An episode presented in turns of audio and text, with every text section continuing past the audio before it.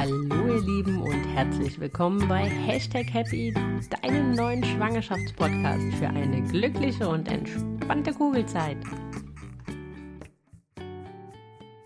Hallo ihr Lieben und herzlich willkommen zu einer neuen Folge Hashtag Happy. Ja, schön, dass ihr alle wieder eingeschaltet habt, dass die Mamas und auch die werdenden Papas hier wieder dabei sind. Heute sicherlich auch ein Thema, was ähm, besonders für die werdenden Papas spannend ist.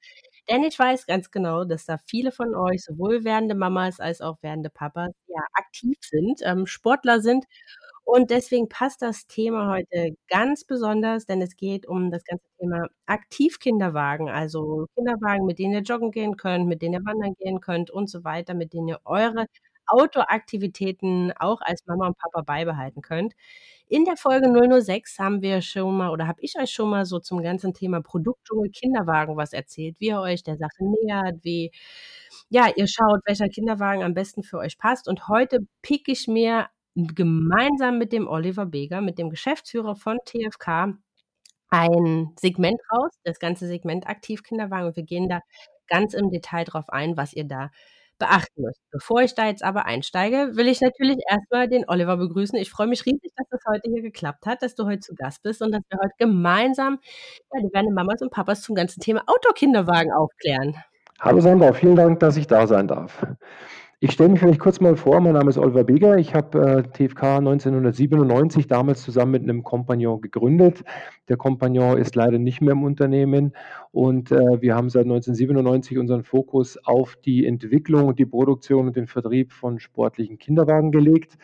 Und das Ganze entstand eigentlich aus einer Idee heraus, die, ähm, ja, wo ich in eine Lebenslage gekommen bin, als damals aktiver Sport äh, Speedskater, wo ich meine Kinder einfach in meinen Sport mit integrieren wollte. Das heißt, wir haben dann angefangen, Kinderwagen zu entwickeln, die eben für diesen sportlichen Bereich auch geeignet sind. Und das haben wir bis heute durchgezogen und sind eigentlich auch da ganz erfolgreich mit dem Segment. Ja, super. Aus der eigenen Not quasi eine Tugend gemacht. Genau. Super. Ja, der Oliver und ich werden heute darauf eingehen, ja, was es für verschiedene Arten von ähm, ähm, Outdoor-Kinderwagen geht, was ihr beim Kauf beachten müsst, bei den Rädern, bei den Federungen und so weiter, zu den besonderen Zulassungen. Aber bevor wir da jetzt einsteigen, nochmal eine Sache in eigener Sache. Wenn euch das gefällt, was ich hier mache, dann abonniert und bewertet gerne den Podcast auf Spotify und auch auf Apple iTunes. Wenn ihr ihn immer auf Spotify hört, dann gerne auch einfach mal bei Apple iTunes reinschneiden, einfach abonnieren klicken, vielleicht ein paar Sternchen da lassen und ihr könnt den dann weiter gerne auf Spotify hören. Aber das hilft mir, dass ich von anderen werdenden Mamas und Papas leichter gefunden werde. Und von daher würde ich mich riesig freuen, wenn ihr mich dahingehend unterstützt. Ansonsten zum Thema Kinderwagen können natürlich auch mal ganz, ganz viele Fragen auftreten und deswegen bietet sich da die Hashtag Happy Facebook-Gruppe an. Das ist euer Ort des Vertrauens, wo ihr es austauschen könnt. Den Link dazu findet ihr in der Folgenbeschreibung. Also von daher einmal gerne vorbeischauen, ob euch das da gefällt. Kommt dann den Austausch miteinander und ähm, lernt voneinander und genießt eure wundervolle Kugelzeit da zusammen. Und jetzt würde ich sagen, Oliver, starten wir auch direkt, oder? Mhm, gerne. Super. Ähm, ja, Outdoor-Kinderwagen. Da gibt es ja, wenn man sich da so das erste Mal wenn man das einfach mal bei Google reinschmeißt, ähm, es da ja eine ganze, ganze, ganze Menge aus. Das kann ja auch schon mal schnell zu Verwirrung, ähm, führen. Sportkinderwagen, Jogger, Fahrradanhänger und so weiter und so weiter und so weiter. Wie würdest du das denn jetzt mal aus deiner Perspektive am ehesten abgrenzen? Also ich glaube, das Einfachste ist eigentlich, wenn die Eltern, die werdenden Eltern ähm, so ein bisschen in sich selbst hineinschauen. Welche, welche Hobby, Hobbys haben sie? Was machen sie in ihrem ähm, Urlaub? Wie aktiv sind sie? In welche Richtung geht das Ganze? Eine Mutter, die heute, ähm, sagen wir mal, keinen Sport macht und den Kinderwagen nur zum Einkaufen braucht, hat bestimmt ein anderes Produkt im Auge als die aktiven Eltern, die halt einfach in dem Segment was Spezielles suchen. Da gibt es natürlich ganz, ganz viele Punkte, die man beachten muss beim Kauf beziehungsweise bei der Beratung. Auch natürlich eine Beratungsstelle entsprechend, äh, wo die Verkäuferinnen wirklich wirklich Ahnung haben über dieses Thema. Also ruhig auch gezielt dann darauf ansprechen, was man so in seiner Freizeit tut. Und dann sollte eigentlich die Verkäuferin, wenn sie gut geschult ist, auch auf dieses Thema eingehen können. Ja. Und für wen eignet sich da jetzt, was du sagst, jetzt für die, die viel ähm, aktiv sind, würdest du da jetzt nochmal differenzieren zwischen Hobbyjogger, Leistungssportler, Jogger, ähm, Wanderer, was auch immer. Also, ich meine jetzt Outdoor oder draußen kann man jetzt verschiedener sportlicher Aktivitäten nachgehen. Genau, also ich denke schon, es ist 'n Unterschied, ob heute 'ne Mutter, ähm, das als Freizeit macht, dass sie vielleicht 3, viermal die Woche zum Joggen geht oder ob jemand, ähm, Marathonläufer ist und sich da auch vielleicht zusammen mit dem Kind auf auf den Marathonläu Lauf vorbereiten möchte. Ähm, aber es ist letztendlich so, dass das Produkt trotzdem, äh, entsprechend sportlich ausgelegt sein muss. Auch wenn's drum geht, wenn ich wenn wir Eltern haben, die viel in die Berge gehen, die viel im Wald unterwegs sind, grade jetzt mit großen Hunden, die einfach mehr in der Natur sind und sich auch dann von dem Produkt einfach auch mehr versprechen. Da ist es schon wichtig, dass der Wagen darauf ausgelegt sind. Also, wir machen eigentlich von der Technik oder von der, ähm, Auslegung des Produkts keine großen Unterschiede, ob die Mutter jetzt nur dreimal joggt oder ob der Vater damit, äh, jeden Tag 20 Kilometer läuft. Also, das ist, äh, etwas, wo man ganz klar, ähm, das Produkt im Auge haben muss. In dem Moment, wo ich es sportlich nutzen möchte, wo ich mir im Bereich Outdoor mehr von dem Produkt erwarte, muss es auch gewisse Eigenschaften haben.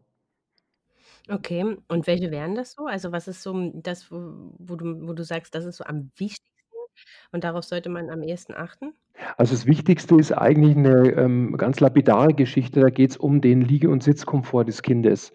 Ähm, es Mhm. gibt ganz viele Eigenschaften in dem Wagen, da komme ich auch noch gleich drauf, aber dieser Liege und Sitzkomfort ist eine absolut ausschlaggebende Kriterium, was erfüllt werden muss, weil wir da natürlich, ähm, die die entsprechende zeitliche Nutzung des Produkts sehen. Wenn wir ein Kind haben, was nicht bequem sitzt, was nicht bequem liegen kann, dann haben wir auch Mhm. kein fröhliches Kind und kein zufriedenes Kind und wir haben 'n Kind, was schreit und dann macht's auch keinen Spaß, wenn man mit dem Kind zum Laufen geht. Also, ich glaube, das ist mal das Allererste, was man berücksichtigen muss, dass das Kind einfach 'nen tollen, breiten, langen, bequemen Sitz hat. Der muss atmungsaktiv sein, der muss gut abfedern können und dann ist schon mal der 1. Schritt getan in die richtige Richtung. Dann gibt's natürlich ganz viele Kriterien, ähm, was mit der Bereifung, mit den Bremsen zu tun hat. Stabilität des Wagens, auch 'n ganz großes Thema. Dann die Feststellbarkeit der Räder, die Einstellbarkeit der Räder, wo man dann auch 'n Geradeauslauf einstellen kann und natürlich von unserer Sicht ganz klar auch, dass ich hier, äh, über 'n Dreirad rede, weil das natürlich im Gelände und eben auch bei der sportlichen Nutzung wesentlich einfacher zu zu nutzen ist.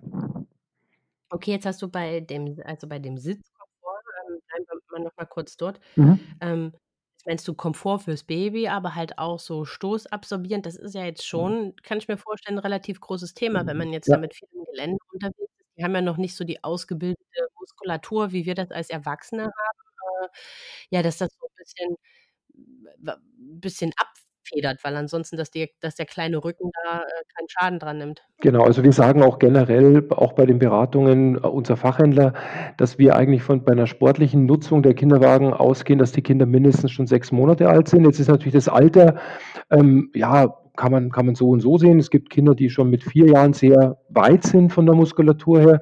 Es gibt Kinder, die mit 8 Monaten immer noch nicht so weit sind. Das muss die Mutter natürlich entsprechend beurteilen. 6 Monate ist einfach so 'n Zeitwert, den letztendlich auch die Norm vorgibt, wo man eben sagt, im Sportwagensitz sollen die Kinder auf jeden Fall 6 Monate alt sein, sind auch entsprechende Warnhinweise in allen Kinderwagen angebracht. Und das ist auch 'n Alter, wo wir das Kind in diesem Bereich sehen, wo man mit ihm rausgehen kann, wo man laufen und und und joggen kann, wo man wo man zum Skaten gehen kann oder auch eben die Berge.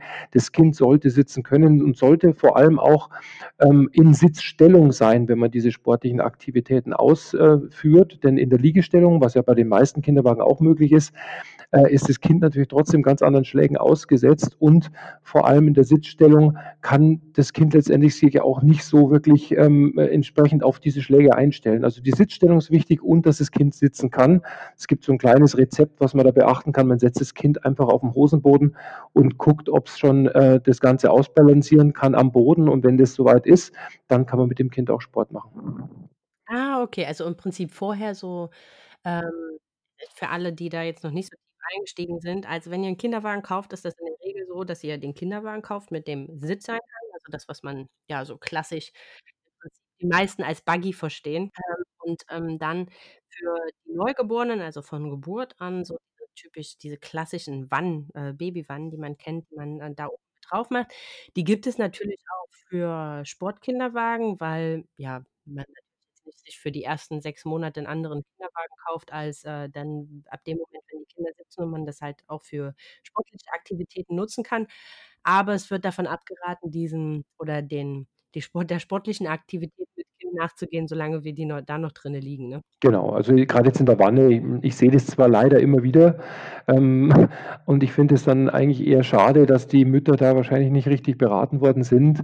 Wenn ich heute Mütter mit 'ner Wanne durch den englischen Garten oder hier in Landshut, äh, durch durch den den den, äh, Park laufen sehe, dann weiß ich genau, das Kind kann sich da nicht wohlfühlen. Denn grade jetzt plötzliche Richtungsänderungen kann das Kind in dem Alter ja noch gar nicht abfedern. Das heißt, es rollt dann von links nach rechts und, äh, deswegen sagen wir, das Kind sollte auf jeden Fall in Sitzstellung sein, weil's eben für auch das Kind sich dann auf Richtungsänderungen, ähm, ganz anders einstellen kann und da auch 'nen Instinkt dafür entwickelt.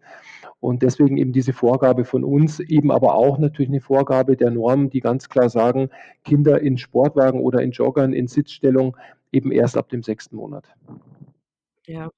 Aber ich glaube, das ist natürlich auch so 'n bisschen also, in dem Moment, wo ich natürlich diese Wanne dazu kaufen kann, suggeriert das natürlich auch, okay, man kann mit dem Kind wahrscheinlich dann halt auch Sport machen. Und wenn du sagst äh, wie du halt sagst, wenn dann noch 'ne fehlende Beratung dazukommt, ja, kann man den, äh, Mamas da gar keinen Vorwurf machen, dass sie da halt einfach losdüsen und, ähm, am Ende gar nicht wissen, was sie ja, was sie da eigentlich verkehrt machen in dem Sinne. Also, deswegen noch mal, ähm, ja, kleiner Zeigefinger hoch und erst wenn die kleinen Mäuse halt wirklich richtig sitzen können, dann halt auch dem sportlichen Enthusiasmus nachgehen und vorher ich meine, man muss ja jetzt ganz ehrlich sagen, das ganze Thema Joggen so im 1. halben Jahr nach der Geburt ist ja sowieso ein heiß diskutiertes Thema und, ähm, auch was, jetzt nicht zwingend, äh, angeraten wird. Von daher geht der Appell wahrscheinlich so eher primär an die Papas, die, ähm, dann Zeit mit Kind sportlich nutzen wollen. Also, von daher auch da dann das 1. halbe Jahr dann doch eher auf die Spaziergehrunde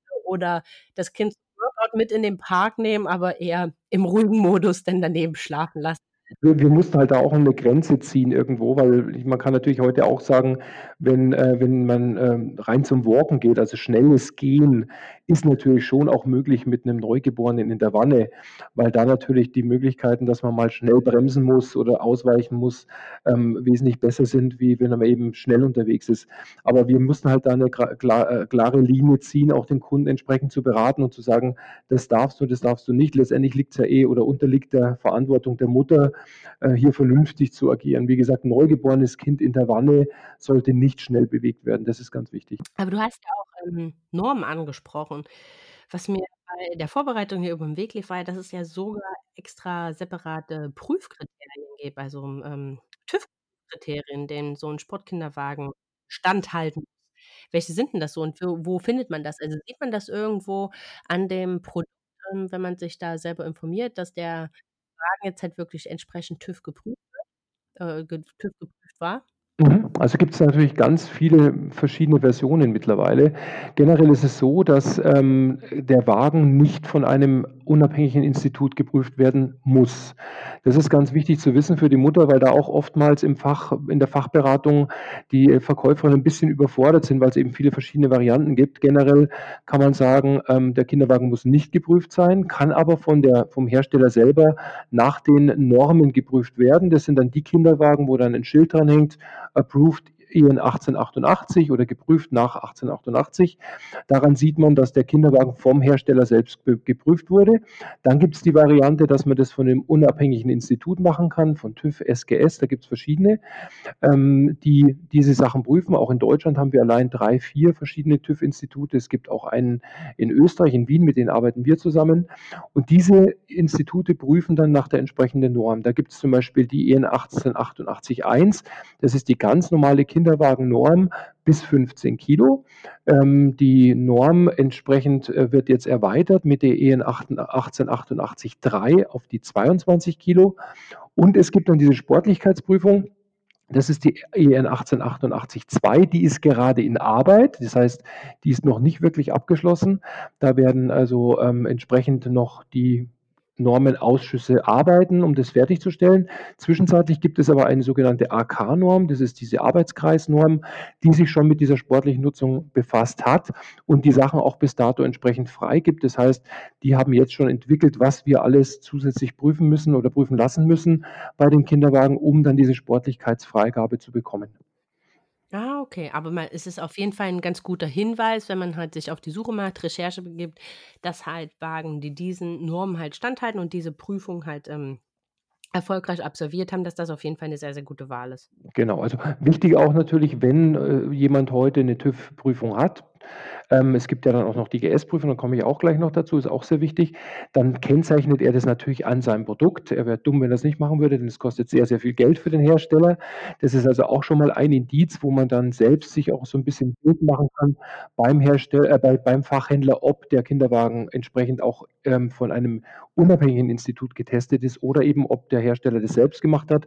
Ich möchte da jetzt niemandem was unterstellen, dass diese Tests nicht richtig Mhm. durchgeführt werden, aber man hat natürlich mit 'nem unabhängigen, ähm, Institut eigentlich 'n besseres Gefühl, weil man ganz klar sagen kann, dass die einem natürlich dann schon auch auf die Füße treten, wenn mal irgendwas nicht passt.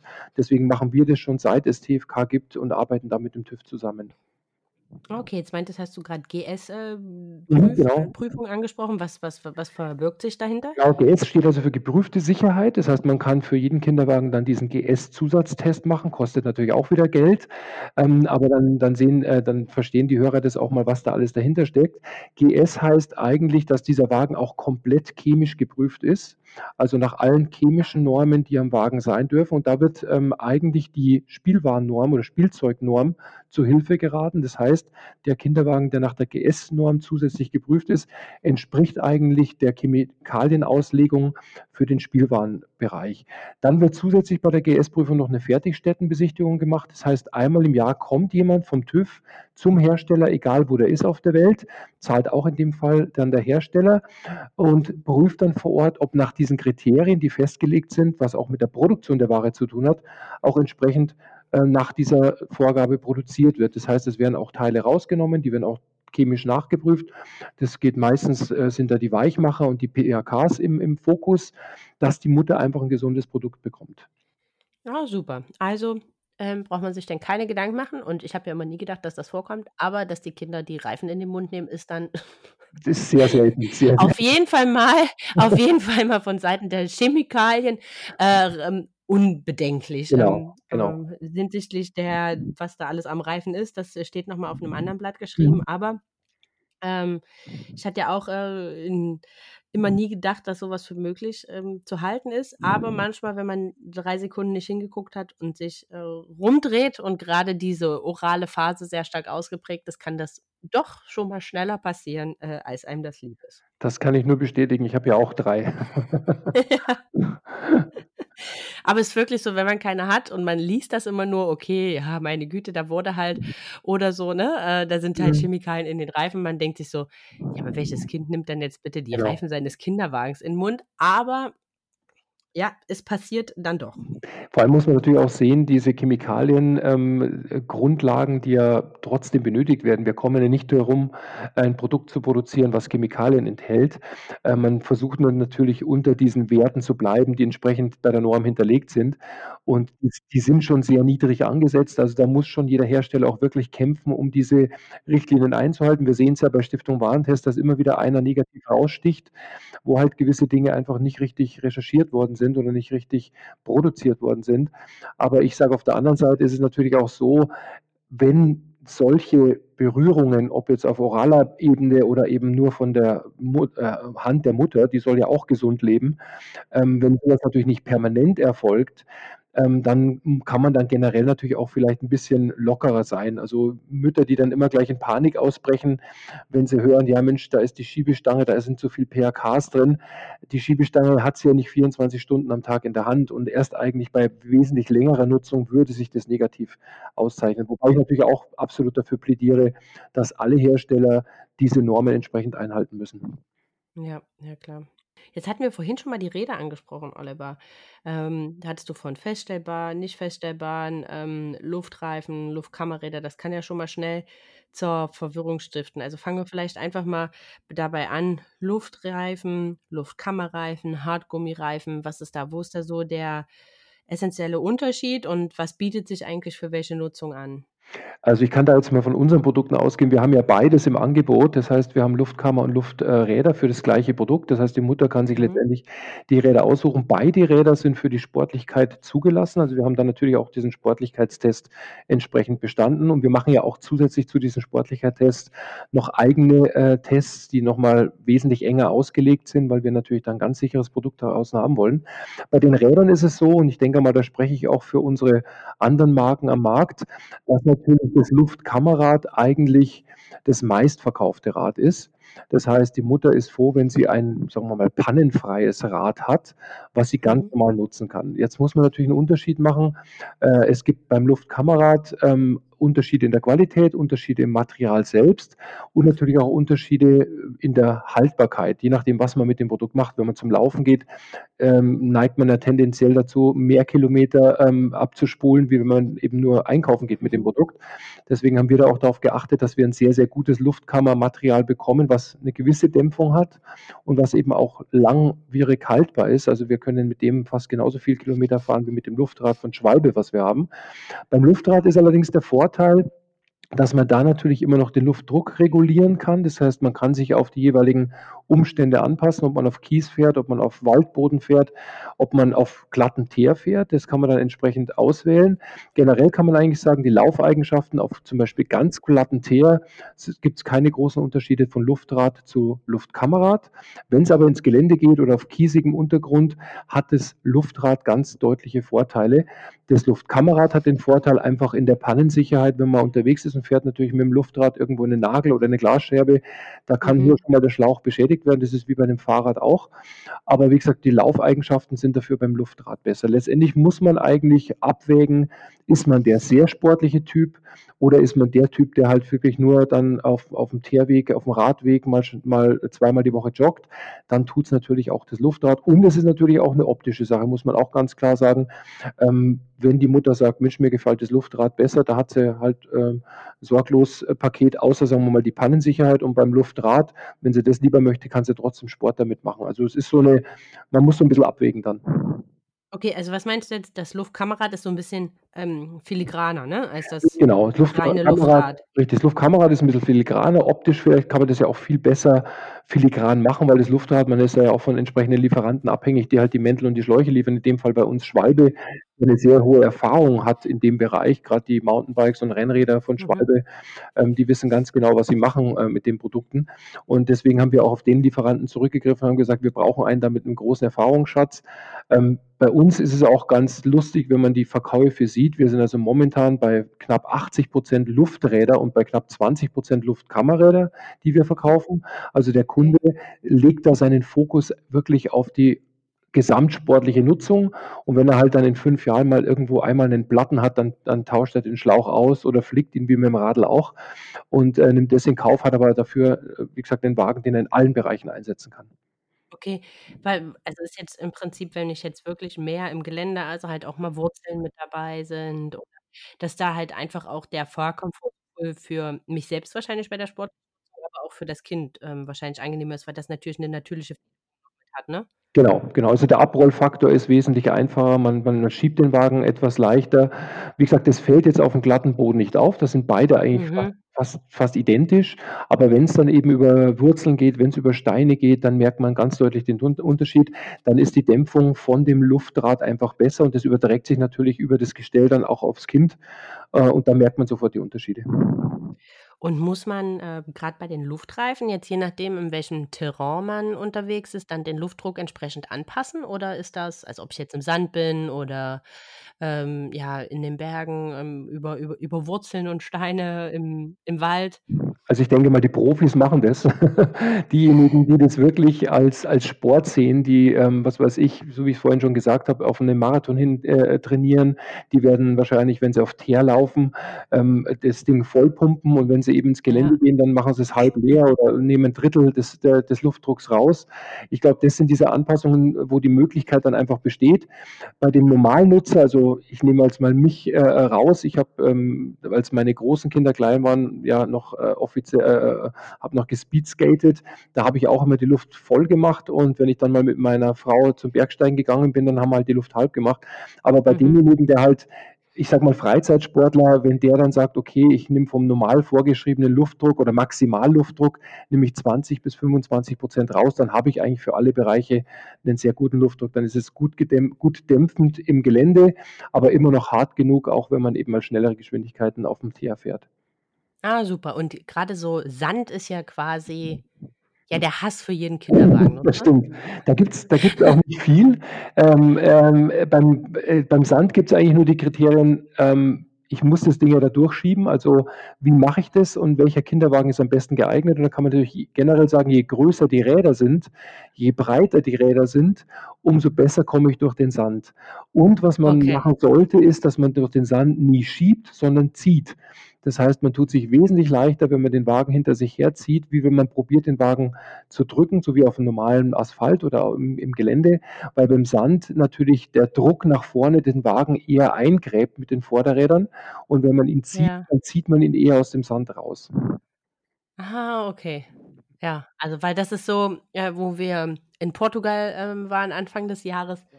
Also, da hatten wir auch wirklich jetzt auch nur so 'n Reise ähm, also, so 'n Reisekinderwagen halt mit mit so kleinen Hartgummirädern sogar nur. Boah, ne, wir haben den am Ende getragen. Ja, also, generell ist es so, ähm, wenn das Kind noch drin ist und man hat ja grad, wenn man am Strand ist, hat man ja das Kind im Kinderwagen, dann hat man ja seine komplette Ausrüstung auf dem Kinderwagen. Je schwerer der Kinderwagen wird, umso schwerer wird's einfach durch 'n Sand durch und da gibt's auch keine Marken, die sich da ausnehmen können. Es gab mal vor einigen Jahren, äh, so, ähm, tolle Erfinder, die hatten dann so, ähm, Schaufelkappen erfunden, die man aufs Rad drauf machen kann. Die waren aber dann nach dem Flip nach dem 2. oder 3. Mal schon kaputt. Also, hat hat auch hat sich auch nicht bewährt. Wichtig ist eigentlich, wenn man es kommt ja auch auf den Sand drauf an. Ich sage mal, wenn ich dann zum Meer Mhm. runtergehe, wird der Sand ja eigentlich fester, dann kann man auch wieder besser drauf fahren. Dann ist okay, genau. Genau, aber wenn ich wenn ich natürlich den Wagen je schwerer ich den mache, umso schwerer ziehe ich den dann auch. Wenn ich natürlich dann sage: „Mensch, jetzt nehme ich halt für die 200 m das Kind auf den Arm und ziehe den Wagen“, dann geht's natürlich gleich viel leichter. Also, da kann man eigentlich nur empfehlen, den Wagen möglichst gar nicht beladen, sondern einfach leer hinter sich herziehen. Herziehen. Ja. Ähm, und was ist mit Schnee? Also, grade für die, die jetzt halt in den Bergen wohnen Mhm. oder also, bei uns in Köln tangiert das hier nicht so, äh, sonderlich, weil selbst wenn's hier mal schneit, ist quasi, ja, nach 10 Minuten davon nicht mehr wirklich viel zu sehen. Aber jetzt grad für alle, die die halt im Süden von Deutschland und Richtung Berge wohnen, ist das natürlich dann doch schon 'n größeres Thema. Welches Rad empfiehlt sich da am ehesten? Verhält sich das ähnlich wie mit Ja. Sand? Ja, ist ähnlich wie im Sand. Beim Sand ist natürlich die ich sage mal, die der Verlauf 'n bisschen anders, wenn man Druck auf Sand ausübt, wie wenn man jetzt Druck auf Schnee ausübt. Der Schnee verdichtet sich ja eher und und bildet ja 'ne etwas festere Unterlage. Aber es kommt wieder auf den Schnee drauf an. Wenn das 'n Pulverschnee ist, 'n leichter, dann tut man sich natürlich schwerer, wie wenn das 'n festgefahrene Schneedecke ist. Ähm, generell kann man hier aber auch sagen, wenn die Schneedecke also nicht wirklich festgefahren ist, dass man's eben auch mit eher mit Ziehen probieren soll. Auch ganz wichtig, die Radgröße. Also, wir haben wir verwenden 12,5 Zoll Räder. Ähm, das sollte es auf jeden Fall sein. Alles drunter tut man sich schwer. Dann natürlich auch darauf achten, dass die Räder verriegelt sind, also sind. Alles, was drehbar ist, ist dann sehr anfällig, es, äh, unnötig zu erschweren. Und man sollte natürlich dann auch drauf achten, ähm, dass man den Wagen entsprechend pflegt danach, weil grade jetzt beim Schnee ist es so, dass viele Hersteller arbeiten ja auch mit Alurädern oder mit Aluspeichen. Wir haben mittlerweile komplett auf Kunststoff umgestellt, dass man natürlich sagt: „Okay, wo Schnee ist, ist meistens auch Salz und wo Salz ist, ist das böse Mhm. für den Kinderwagen vor Ort.“ Das heißt, danach wirklich, auch wenn man wenn man den Wagen im Schnee gefahren hat, nach Hause gehen, vielleicht kurz mit'm Gartenschlauch drüber spritzen oder mit der Gießkanne, egal, zumindest Wasser drüber, dass dieses Salz aus den kleinen Poren rausgeht. Man arbeiten wir wir arbeiten und viele arbeiten ja auch mit sehr hochwertigen, ähm, ähm, Kugellagern. Da muss man halt einfach auch 'n bisschen Pflege betreiben, das ist ganz klar. Das wäre das Gleiche, wenn man halt mit'm Fahrrad durch 'n Schnee fährt und macht danach nix und wundert man sich dann im Frühjahr, warum das Ding komplett verrostet ist. Jetzt haben wir über Luftreifen und über Luftkammerreifen also, im Prinzip Hartgummi ist eigentlich etwas, was jetzt für den sportlichen und für den Outdoor-Bereich jetzt so gänzlich ungeeignet ist, sondern halt eigentlich primär nur für Asphalt. Genau, also, ähm, sicher, wir unser unser Luftkammerrad ist auch gedämpft. Also, wenn jetzt die Mutter sagt, sie muss mal über K Kiesweg oder so gehen, das funktioniert natürlich alles super. Aber in dem Moment, wo man halt das Ding sportlich nutzen möchte, ähm, ist man ja mit ganz anderen Geschwindigkeiten unterwegs. Und bei uns ist ja so, dass wir ja auch mit mit Skaten werben und, ähm, es gibt natürlich auch wahnsinnige Skater, so wie ich früher, die dann da mit 70 vielleicht 'n Berg Mhm. runterbrettern wollen. Und Und, ähm, da muss man halt dann echt Abstriche machen. So was sollte man dann einfach mit 'nem Luftrad machen, ähm, und nicht mit 'nem Luftkammerrad. Das Luftkammerrad beschränkt sich einfach 'n bisschen in der Nutzung. Das heißt nicht, dass es gar nix kann, aber das zeigen auch Mhm. unsere Verkaufsdaten, dass der wirklich sportliche das oder aktive, ähm, ähm, ähm, Vater oder Mutter halt dann doch eher zu dem Rad hin tendiert, dass sie alles mitmachen können. Und das soll ja auch so sein letztendlich. Richtig, genau. Ähm, die feststellbaren Räder hattest du noch. Also, Mhm. grade, ähm, dass die Vorder bezieht sich, glaube primär auf die Vorderräder, ne? Dass das Genau. Vorderrad feststellbar ist. Richtig. Warum ist das äh, warum ist das so wichtig und für welchen Untergrund ist das am relevantesten? Also, generell ist es so, dass wir, äh, grade jetzt bei 'nem Dreirad man hat ja sehr viele Vorteile, ähm, ähm, beim Dreirad auch im Gelände oder in der sportlichen Nutzung, ähm, dass man bei 'nem Dreirad immer darauf achten sollte, dass man das Vorderrad feststellen kann. Denn es ist so, ab 'ner gewissen Geschwindigkeit könnte dieses Vorderrad unruhig werden. Das kennt man auch so 'n bisschen vom Gepäcktrolley am Flughafen. Wenn man den äh, wenn man das gesamte Gewicht hinten hat und man läuft schnell, fängt das Vorderrad an zu flattern. Ähm, passiert bei Vierrädern mit Vierrädern genauso, aber beim Dreirad ist es natürlich, ähm, noch mal schlimmer, weil man ja, sagen wir mal, nur vorne nur auf ein Rad konzentriert ist. Und drum sagen wir ganz klar, wenn man heute 'nen Kinderwagen kauft, ähm, ob der jetzt 3 oder 4 Räder hat, die Vorderrä Räder sollen auf jeden Fall feststellbar sein. Und dann sollte man je nach Untergrund, wenn man jetzt zum Beispiel im Wald unterwegs ist, sollte man, ähm, diese Feststellung nutzen, dass das Rad eben nicht hin und her fällt. Oder wenn man eben mit höheren Geschwindigkeiten aufm Asphalt, äh, unterwegs ist, auch eben das Vorderrad feststellen. Das macht den Wagen insgesamt dann wesentlich laufruhiger, als wenn das Ding eben hin und her schlackert. Okay, aber wenn man den Wagen dann quasi in Alltagssituationen nutzt und damit jetzt im Supermarkt manövrieren muss oder so, dann halt einfach wieder locker stellen, weil dann man Genau. m natürlich, ähm, 'n bisschen flexibler unterwegs einfach. Richtig. Also, es, äh, Ah, funktioniert oder sollte auch ganz leicht funktionieren. Das ist vielleicht auch so 'n Auswahlkriterium für das Produkt. Das sollte 'n Knopf sein oder irgend 'ne Schale, die man umdreht. Es sollte mit einem Handgriff von entriegelt auf verriegelt schaltbar sein. Und, äh, man kann sich's ungefähr so so vorstellen, wenn ich heute ganz normal zum Joggen gehe, ich sage mal, dann laufe ich vielleicht, ähm, zwischen 7 und 10 Stundenkilometer, je nachdem, wie fit, dass ich bin, ähm, dann könnte man theoretisch noch mit offenem Rad laufen. Das heißt, da fängt's noch nicht an zu schlackern.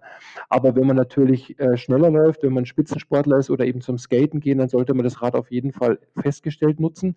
Und das drum, äh, ist natürlich im Alltagsgebrauch das Rad eigentlich immer offen, weil der Wagen soll ja leicht manövrierbar sein, durch die Theken durch oder an den an den, äh, jeweiligen Ständen vorbei und das geht natürlich nur mit offenem Rad. Jetzt hatten wir ja bei dem Sitzeinhang auch schon mal das ganze Thema Federung, äh, mit angesprochen. Das Thema hatten wir auch jetzt bei den Reifen schon mal, weil die haben absorbieren natürlich auch so 'n paar Stöße. Aber was ist denn bei der Federung halt wirklich auch vor allem für den Komfort des Kindes zu beachten? Also, bei den bei der Federung ist es so, da wird oftmals ganz, ganz viel falsch gemacht beim Kauf. Ähm, ich sehe das auch immer wieder, wenn ich in irgendwelchen Fachgeschäften bin, mache vielleicht 'ne Schulung und beobachte so die Eltern, wie die heute an den Kauf eines Kinderwagens rangehen. Und man kann ganz klar sehen, der 1. Griff ist an die Schiebestange und die Mutter schaut, wie weich ist der Kinderwagen. Ähm, jetzt ist das natürlich was, wenn man 'ne erfahrene Verkäuferin hat, dann wird das meistens gleich klargestellt, dass es eigentlich, ähm, nix aussagt, wenn der Kinderwagen weich ist, ob der nachher wirklich gut gefedert ist. Ähm, 'n großer Federungskomfort kommt natürlich über den Sitzeinhang und da sprechen wir ungefähr von 60, 70 %. Das heißt, die der Sitzeinhang, wie der am Gestell befestigt ist, am besten geknöpft oder mit 'nem Reißverschluss, sodass er frei hängt. Und der Sitzbezug selber sollte eben noch sehr dick wattiert sein, meist am besten auch eben atmungsaktiv, um dem Kunter ähm, dem Kind dann den besten Liege und Sitzkomfort zu geben. Und die Federung ist eigentlich, ja, wie gesagt, dann mit 40 bis 50 % nur mit dabei. Äh, und da muss man einfach drauf achten, dass ja immer das die Federung oder der Federungskomfort gesehen werden muss mit Gewicht drin und das hat man meistens in den Fachgeschäften nicht. Das heißt, ruhig auch mal fragen: „Haben Sie vielleicht 'nen Dummy? Können wir uns da mal 'n Dummy in den Kinderwagen reinlegen? Können wir den mal über die Rüttelstrecke fahren?“ Das haben mittlerweile auch viele Fachhändler.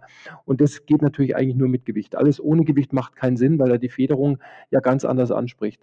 Wenn man 'ne sehr weiche Federung hat im Laden, kann man davon ausgehen, dass mit 15 oder 22 Kilo, je nachdem, diese Federung ja schon zu 50, 60, 70 % verschwindet. Das heißt, es bleibt 'n relativ kurzer Federweg, der dann keinen wirklichen Fahrkomfort bietet. Wir verwenden eine progressive Bremsung, das heißt, wir haben 'ne Federung, die am Anfang weicher anspricht und nach unten immer fester wird, sodass, wenn man zum Beispiel über Kieselsteine fährt, diese Federung schon arbeitet und wenn man über schweres Gehölz, äh, äh, fährt, die Federung einfach nicht zu weich ist. Und darauf muss einfach beim Kauf geachtet werden und wie gesagt, am besten vor Ort ruhig mal diese Praxi diese praxisnahen Tests machen und 'nen Dummy reinlegen oder irgend 'n Gewicht, 'n Rucksack oder sonst irgendwas, dass die Mutter einfach mal das Gewicht auch feststellt im Kinderwagen, ähm, ob der Wagen gut fahrbar ist. Okay, aber woran erkenne ich jetzt diese, ja, verschiedenen Arten von Federung jetzt als Laie? Ähm, er erkennen von außen wahrscheinlich kaum, weil die das spielt sich meistens in der Aufhängung ab. Das heißt, es gibt ja Mhm. Federsysteme, es gibt, ähm, Kunststoffsysteme, weiche Gummisysteme. Das heißt, die arbeiten eigentlich alle 'n bisschen anders, die Hersteller. Wichtig ist, wie gesagt, dass wenn man, äh, Gewicht reinlegt, dass man sieht, dass diese dass der Wagen, äh, eben nicht komplett nach unten durchsackt, sondern man Mhm. kann ja am Anfang mal schauen: „Okay, wie viel Federweg habe ich?“ Das sieht man eigentlich, wenn man auf die Schiebestange draufdrückt. Da muss man vielleicht einfach mal unten so 'n Maß nehmen. Wie weit kommt dieser Punkt ans Rad? Dann hat man vielleicht 7 6, 7 Prot äh, Zentimeter Federweg. Und dann legt man einfach mal 'n Gewicht rein und sieht, was ist mit dem Federweg passiert. Und das muss sich dann eben, äh, äh, entsprechend aufbauen, äh, diese Federung, dass man wirklich sagt: „Okay, bei kleinen Hindernissen muss die trotzdem schon arbeiten, die darf nicht zu fest sein, ähm, aber bei großen Hindernissen darf sie auch nicht zu weich sein.“ Und das erhält man eigentlich nur mit so 'ner Art progressiven Federung. Wir haben das natürlich speziell aufs Gelände abgestimmt, klar, weil wir natürlich outdoor-mäßig und sportmäßig da sehr gut aufgestellt sind. Aber es gibt natürlich auch Kinderwagen, die das gar nicht brauchen, weil man mit denen, wie gesagt, nur zum Einkaufen gehen. Die müssen Mhm. quasi nur schön sein, was auch toll ist, äh, und müssen da nicht so viel leisten können. Und das muss die Mutter für sich auch wieder natürlich abgrenzen und sagen: „Gut, ich will 'n sportlich nutzbaren Kinderwagen, der im Outdoor stark ist, dann muss der auch 'ne sehr gute Federung haben.“ Wenn das natürlich 'ne Mutter ist, die das nicht braucht, da ist die Federung dann eher nebensächlich. Ja, klar. Ähm, was auch immer noch viel mir übern Weg gelaufen ist, was ich so was man so gar nicht aufm Schir oder im 1. Schritt ist ja natürlich auch, äh, hinsichtlich der sportlichen Nutzung so der höhenverstellbare Schieber. Mhm. Hinsichtlich der eigenen Ergonomie, okay, äh, hat sich mir völlig erschlossen. Aber was auch ganz spannend war, war das ganze Thema Spurtreue. Das halt wirklich anschubsen und dass der auch so 'n Stück weit, ähm, mal 'n paar Meter von alleine fährt und dann halt nicht nach links und rechts ausbricht. Das ist halt schon was, wenn man so, ja, 'ne etwas größere Runde mit den, äh, Kids läuft, da rede ich jetzt nicht von 20 Kilometern, sondern so ab 5, äh, 6 Kilometer ist halt schon mal ganz angenehm, wenn man seine Hände auch einfach mal so in die natürliche Laufposition, äh, bringen kann und nicht mehr die ganze Zeit, äh, im Prinzip ja in dieser ja, fürs Laufen grundsätzlich ja eigentlich unnatürlichen Haltung, äh, liegen hat. Genau, also, äh, Schiebestange, ähm, äh, Höhenverstellung vielleicht ganz kurz erst zu dem Thema ist natürlich wichtig. Ich muss diese Schiebestange an meine Größe anpassen können, denn, äh, wenn ich das nicht kann, werde ich garantiert nicht glücklich mit dem Kinderwagen, weil dann geht das Ganze auf 'n Rücken und auf die Schultern und natürlich auf den Nacken. Das ist auch 'n ganz wichtiges Thema. Und die Spurtreue ist deswegen natürlich sehr wichtig, weil, wie du schon gesagt hast, diese permanente Angleichung an die Fahrrichtung oder an die Laufrichtung auch sehr anstrengend ist. Grad wenn man dann eben beim Joggen ist zum Beispiel und man hat das Rad vorne auch festgestellt und muss dann permanent, ähm, ähm, ähm, nach links oder nach rechts drücken. Ähm, da ist ganz wichtig, dass man sich für Produkte entscheidet, die eine gerade Auslauf-Einstellungsmöglichkeit haben im Vorderradbereich. Da ist es dann auch egal, ob's 'n Vierrad oder 'n Dreirad ist, wobei natürlich 'n Dreirad da 'n bisschen anfälliger ist, weil er nur ein Rad dann nach links oder nach rechts zieht. Ähm, bei 'nem Vierrad könnte es ja immer noch so sein, dass ein Rad, ähm, läuft grade, das andere leicht schräg und insgesamt läuft er aber dann ziemlich grade. Also 'n Dreirad wenn man sich für 'n Dreirad entscheidet und beim sportlichen Bereich finde ich, ist das die beste Wahl, sollte man auf jeden Fall darauf achten, dass man das Vorderrad entsprechend einstellen kann. Es könnte auch sein, dass sich da erst nach 2 oder 3 Jahren ein leichter Linksdrall oder Rechtsdrall ergibt. Dann muss man das einfach nachstellen können und es soll halt auch leicht und schnell gehen. Was jetzt also, wir haben im Prinzip dann 3 Einstellungsmöglichkeiten. Also, einmal, dass ich's halt komplett feststelle Mhm. und dann noch einmal, dass ich's halt offen lasse und dann, dass ich noch einmal 'ne Spurtreueeinstellung quasi habe. Also, ich habe 3 Einstelloptionen. Genau, also bei uns zum Beispiel läuft es über die Vorderradgabel. Die Vorderradgabel, wo das Rad oder die Achse des Rades eingesteckt wird. Das kann ja alles mit einem Hand äh, mit einem, einem Drehpunkt äh, abgenommen werden. Also es geht alles sehr schnell. Und in dieser in dieser Gabel sind bei uns entsprechende Mechanismen eingelagert, dass man nach links oder rechts 'n Drehrad drehen kann und somit das festge also das befestigte Rad in der Gabel entsprechend einstellen kann. Wenn man also dann die Feststellung aktiviert und man merkt, der Wagen zieht nach links, dann schraubt man die Schraube eine halbe Drehung nach rechts und dann läuft er wieder geradeaus. Und, ähm, das sollte auf jeden Fall gegeben sein. Das ist auch ganz wichtig, wenn der Wagen offen gefahren wird. Denn auch offen könnte es sein, also wenn das praktisch jetzt in Drehbewegung ist, das Rad, man, wenn man geradeaus fährt, ähm, stellt sich das, das Rad von selbst gerade. Und wenn aber dann der Wagen auch einen Links- oder einen Rechtsdraht hat, dann könnte man das genauso über diese Schrauben einstellen. Ah, okay. Das kann ja schon mal schnell passieren, ne, wenn man im Gelände unterwegs ist, da, ähm, bisschen was, äh, sich verzieht. Genau. Aber, ähm, du hattest angesprochen, die richtige Höhe von dem Schieber ist wichtig. Was ist denn da 'n ganz guter Indikator? Also, woher weiß ich denn, dass das die richtige Höhe ist? Also, generell ist es so, dass wir unterschiedliche Höhen, äh, sehen, wenn die Mutter ganz normal zum Einkaufen geht oder wenn sie eben den Wagen sportlich nutzt. Normal ist es so, auch jetzt, wenn man zum Beispiel mit mit mit Inlineskatern fährt, ähm, man hat ja durch die Inlineskater gleich 'ne höhere Ausgangsposition und die liegt so zwischen 7 und 12 Zentimeter, je nach Inlineskate-Schuh. Ähm, dann passt man die Schiebestange eben nach oben an. Ähm, generell ist es natürlich so, dass die Mutter das selbst wissen oder herausfinden muss, was für sie am bequemsten ist. Ich habe schon Mütter fahren sehen, die haben die Schiebestange ganz weit runtergestellt, obwohl sie relativ groß waren, weil sie einfach eher diese hängende dieser hängende Typ ist. Und andere, die wollen halt den Wagen immer am liebsten, äh, ähm, fest anfassen und fest im Griff haben. Die haben die Schiebestange etwas höher gestellt. Was man generell auch sagen kann, dass sich der Wagen leichter fährt, wenn man die Schiebestange seitlich nimmt. Das heißt, wenn man Schiebestangen hat, die seitlich nach hinten gehen und da auch 'ne Polsterung oder eben 'ne 'ne entsprechende Ummantelung bieten, dass man so 'n Griff auch seitlich anfassen kann, weil man in dem seitlichen Griff eigentlich, ähm, Richtungsänderungen viel leichter vollziehen kann, wie wenn man oben mit den flachen Händen drauf fasst, so wie man meint, dass es eigentlich am besten wäre.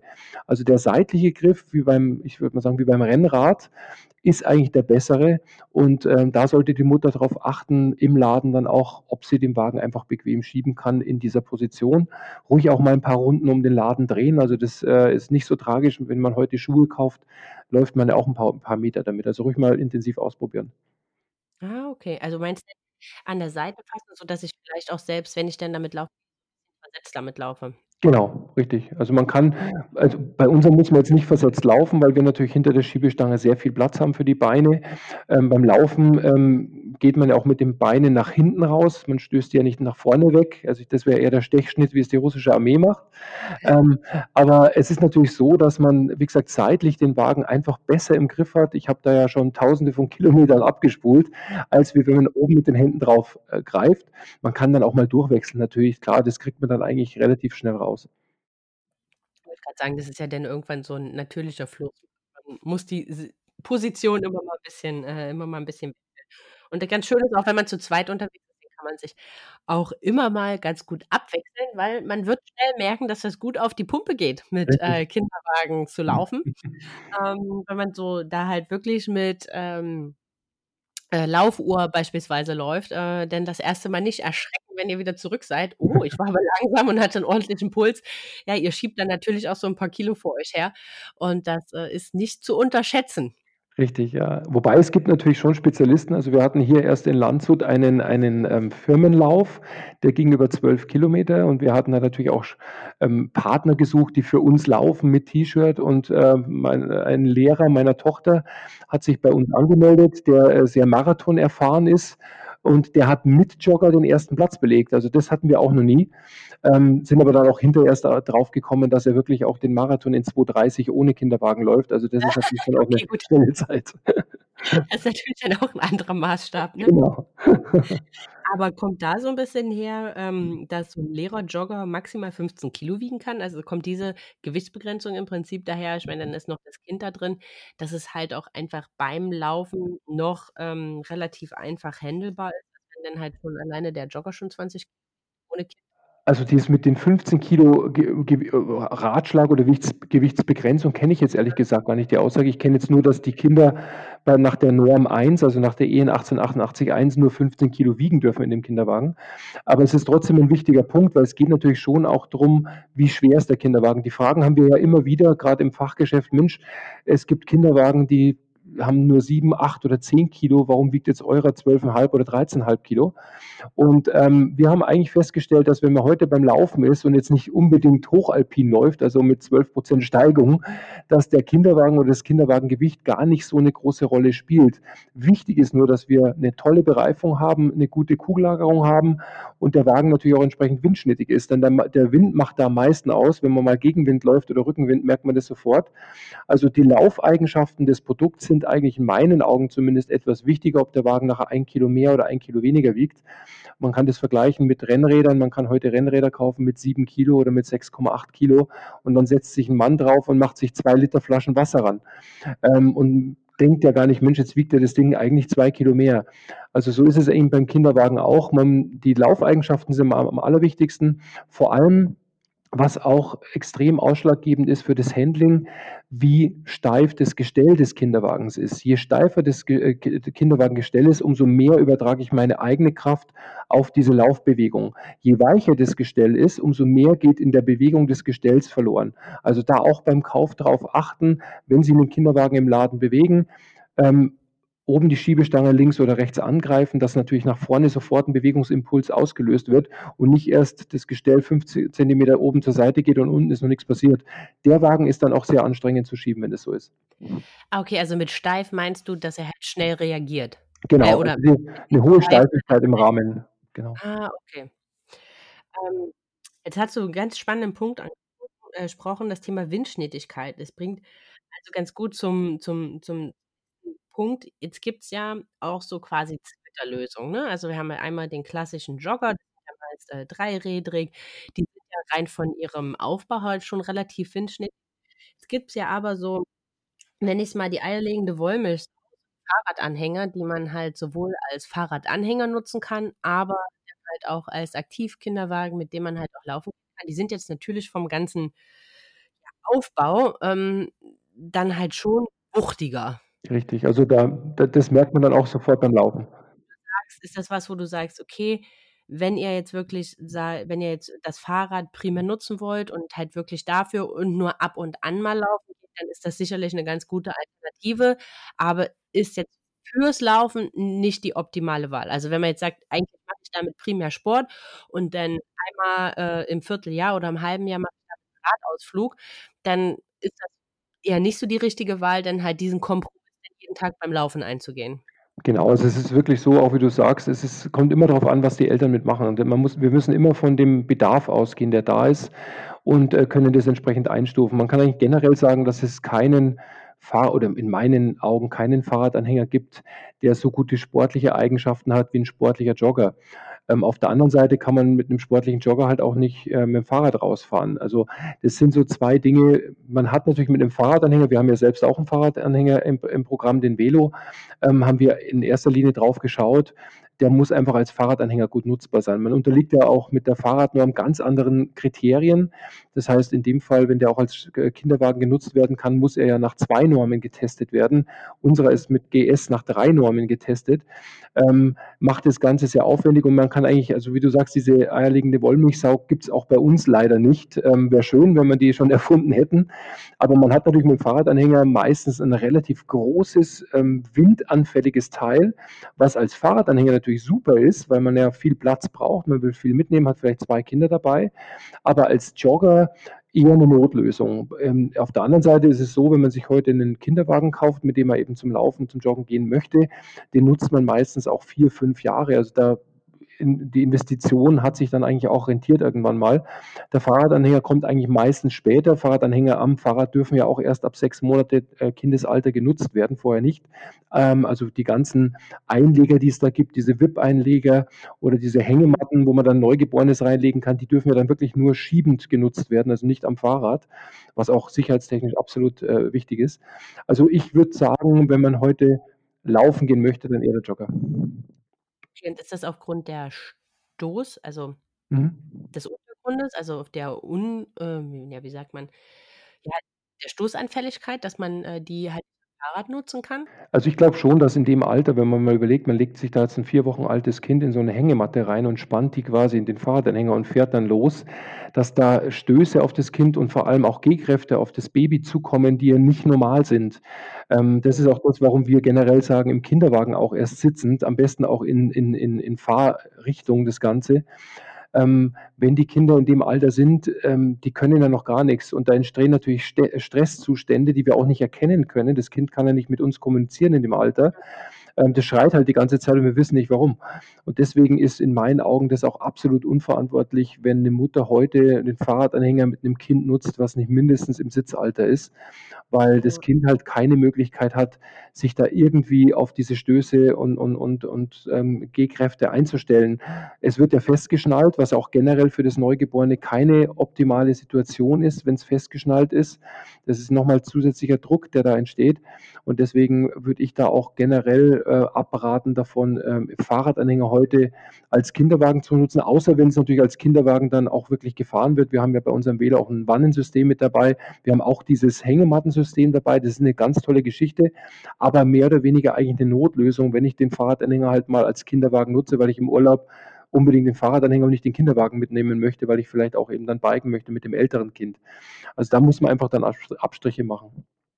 Okay, also, es ist aber jetzt nicht dafür gedacht, dass man halt den den, ähm, Fahrradanhänger dann halt als Fahrradanhänger und als vollwertigen Kinderwagen halt nutzt?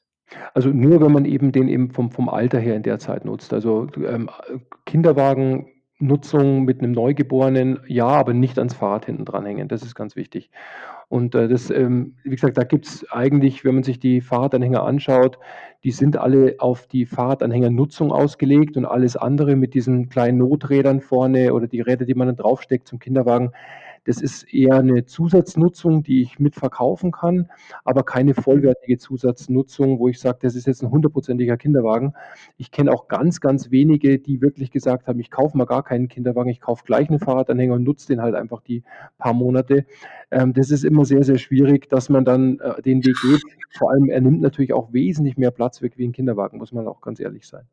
Ja, das stimmt. Ne, ich kenne es eher so, dass man sagt, ab dem Moment, wenn, ja, die Kids halt sitzen können, dass man dann damit man sich nicht so 'n ganzen Fuhrpark zulegt, Ja. ähm, dann halt sagt, man Fahrradanhänger und nutzt den dann halt im Alltag auch noch als Kinderwagen, da auch viele nach kurzer Zeit schnell zurückrudern, weil die Alltagstauglichkeit äh, Alltagstauglichkeit, also, grad Supermarkt und, äh, in der Stadt doch relativ eingeschränkt halt ist, weil natürlich nicht so easy manövrieren lassen wie 'nen Buggy.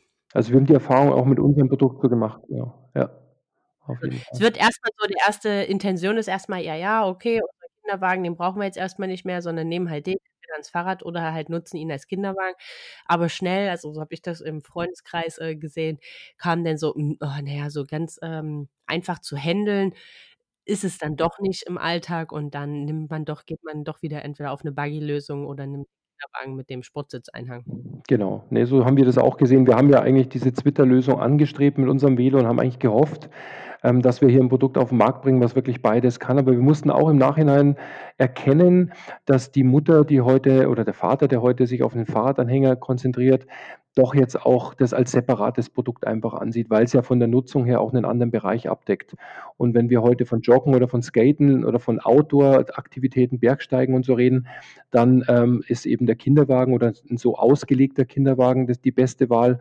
Und wenn die Eltern sagen: „Ja, so jetzt sind die Kinder in 'nem Alter, jetzt können wir sie auch setzen, ähm, jetzt halten sie das auch aus“, ähm, dann kann man eben auch von 'nem Fahrradanhänger reden. Ich habe mit meiner kleinen Tochter auch erst angefangen, als sie schon 1 Jahr alt war, weil mir das einfach auch sechs selbst mit 6 Monaten noch 'n bisschen zu unsicher war. Das muss man dann letzt letztendlich auch für sich selbst irgendwo entscheiden, was das Richtige ist. Ja, klar. Also, ich glaube, man muss da bisschen wenn die Kids da drin sitzen und halt wirklich unentwegt schreien, Ja. dann ist das vielleicht nicht einfach nur, weil sie die Situation Kacke finden, sondern dann hat das vielleicht auch einfach 'n Grund, halt in der Situation einfach unwohl. Ja, das muss man ja mal so sagen, ne? Oft wird das dann halt einfach so abgetan. Ähm, ja gut, da müssen sie sich halt dran gewöhnen, ne? Ist halt Ja, 'ne ja. neue Situation, aber irgendwo, ja, wollen sie einem damit was sagen. Sie haben halt nur keine andere Möglichkeit, das Genau. auszudrücken. Also, wir haben eigentlich herausgefunden, die beste Möglichkeit herauszufinden, ob sich 'n Kind in dem Produkt wohlfühlt, ob jetzt Fahrradanhänger oder Kinderwagen, ist immer, wenn's sofort einschläft. Also, da wissen wir zumindest, äh, wir haben dann das Richtige in der Herstellung oder in der Entwicklung unserer Produkte gemacht, wenn wir sehen, dass die Kinder immer sofort einschlafen bei uns, weil dann fühlen sie sich einfach wohl, äh, fühlen sich Ja. geborgen und das ist beste der beste Indikator eigentlich für 'n gutes Produkt. Ah, okay. Ich glaube, da hätte ich, äh, mit meiner Kurzen 'ne gute Herausforderung, weil also, die zum Schlafen zu bewegen, ist, ähm, ja, gefühlt 'ne Lebensaufgabe. Ne, die Unteren haben immer sehr, sehr brav im im Auto auch immer im Autositz also, sobald wir um die 1. Kurve fahren, schlafen die oder jetzt meine Kleine schläft und, äh, ob die jetzt im Fahrradanhänger oder im Kinderwagen unterwegs war, hat auch immer sofort geschlafen. Aber vielleicht ist es auch vom Typ her anders. Das kann natürlich sein. Also, früher hat das super funktioniert, da war so Kinderwagen war, äh, reingelegt, schlafen, Bombe, aber so Mhm. nach, ah, ich würde sagen, mit 8 Monaten hörte das auf. Also, ab dem Moment so schlafen ne, dann eher gucken, gucken, gucken und alles Ja, mitbekommen und, äh, ja. ja, bloß nix verpassen. Das ist richtig. Ein Thema habe ich noch, weil ich glaube, Mhm. das ist halt sowohl als Fahrradanhänger, aber auch, ähm, als, ähm, Kinderwagen zur sportlichen Nutzung das ganze Thema Sicherheit. Also, Unfall Un Unfallsicherheit, sagt man das, Umsturzsicherheit, äh, Mhm. Bremsen. Ähm, was was was gibt's da für Besonderheiten und worauf, ähm, sollte man da achten? Also, generell ist es so, dass die diese Punkte, diese Sicherheitskriterien ja eigentlich über diesen Test, die EN 1888 abgedeckt sind. Also, es werden ja Kipptests gemacht mit den Kinderwagen. Das heißt, es gibt da 'ne ganz klare Vorgabe. Da gibt's auch keine Unterschiede übrigens, ob das 'n Vierrad oder 'n Dreirad ist. Beim Fahrradanhänger sieht's 'n bisschen anders aus, aber da gibt's auch so 'ne Art, äh, Kipptest und auch 'nen Überschlagstest beim beim beim Fahrradanhänger. Wichtig ist, dass dass diese Normen einfach eingehalten werden. Wir haben zum Beispiel beim bei der Sportlichkeitsprüfung beim Kinderwagen natürlich zusätzliche Tests, die gemacht werden. Das heißt, es muss zum Beispiel gewährleistet sein, dass der Sitzeinhang fest mit dem Gestell verbunden ist, sodass quasi, bei 'nem Aufprall das Kind nicht zwar angeschnallt, aber dann mit dem ganzen Sitz nach vorne kommt. Ähm, so unterscheiden sich dann auch diese sportlich nutzbaren Kinderwagen. Ähm, wir persönlich machen auch noch mit unserem TÜV in Wien Aufpralltests. Wir machen auch Überschlagtests, wo wir ganz genau sehen, wenn sich so 'n Kinder mal Kinderwagen mal überschlagen sollte, wo befindet sich in dem Moment das Kind? Kommt da 'n Arm raus? Kommt da 'n Kopf raus? Also, das ist schon sehr, sehr wichtig. Man kann natürlich da, ähm, sch schlecht den Fachhandel ins Gebet nehmen, weil der Fachhandel mit so viel wechselnden Produkten oftmals gar nicht hinterherkommt, diese Informationen zu kennen. Dann ändern sich die Normen ja auch andauernd. Also, da ist es eigentlich ganz wichtig, vielleicht dann auch mal auf die Herstellerseiten zu gehen und zu schauen, was wird denn da für die Sicherheit gemacht, was wird investiert und welche Tests werden entsprechend gemacht. Von unserer Seite, von TFK-Seite aus kann ich ganz klar sagen, wir haben das wir waren ja der 1. dreirädrige Kinderwagen überhaupt, der diesen TÜV-Test geschafft hat. Und für uns steht da die Sicherheit und natürlich die beque äh, das das Bequeme des Produkts, äh, absolut an 1. Stelle. Ach so, eine Sache noch. Handbremse. Ja. Ähm, die die ist einfach, damit ich schnell reagieren kann, oder? Also, Handbremse ist auch ganz, ganz wichtig. Das ist ja auch etwas, was jetzt in die Norm in die wenn die Sportlichkeitsnorm abgeschlossen ist, die 1888-2. Da wird sich auch in Sachen Handbremsen noch mal was ändern. Das heißt, da wird die Handbremse auch wirklich zur Pflicht. Da wird vor allem auch die Bremsqualität zur Pflicht werden. Das heißt, was jetzt so nicht dargestellt ist, ist, wie bremst die Bremse überhaupt? Also, wir haben, ähm, in der in dieser AK-Norm momentan drinstehen, dass eben eine Laufbremse da sein muss, eine Verzögerungsbremse. Jetzt gibt's Hersteller, die machen das aufs Vorderrad. Das heißt, man hat hinten die Bremse am Griff oben, einen Schiebegriff, zieht daran und das Vorderrad ist gebremst. Das ist absolut 'ne sinnlose Geschichte, weil man natürlich oftmals, grade jetzt beim Joggen und beim Skaten, auf die Schiebestange drückt. Grade jetzt bei der Panik passiert das oft. Man drückt dann einfach auf die Schiebestange, möchte den Kinderwagen zurückreißen, hat natürlich dann überhaupt keine Bremswirkung mehr, weil's aufs Vorderrad geht. Und die Gewichtsverteilung ist natürlich auch so, dass wir heute vielleicht von 60, 70 % des Gewichtes auf der Hinterachse sprechen und da natürlich dann auch die meiste Bremswirkung ist, sodass man da einfach, äh, am besten 'ne Bremse hat, die auf die Hinterräder bremst. Im besten Fall, wie jetzt auch bei uns bei TFK, 'ne Scheibenbremse natürlich, die wirklich entsprechend Zug ausübt. Und beim Bremsen auch noch wichtig, dass man natürlich, wenn's irgendwie geht, die Bremse auch oben an dem Hebel gleich feststellen kann. Weil wenn man mit Skates unterwegs ist, das war auch 'n Praxistest bei uns, hat man fast keine Möglichkeit, unten im Achsbereich diese äh, diese normalen herkömmlichen Bremsen zu betätigen. Und so hat man halt oben 'ne Laufbremse und wenn man dann entsprechend den Hebel einlegt, hat man auch gleich 'ne Feststellbremse für den Kinderwagen. Das ist für die sportliche Nutzung eigentlich optimal.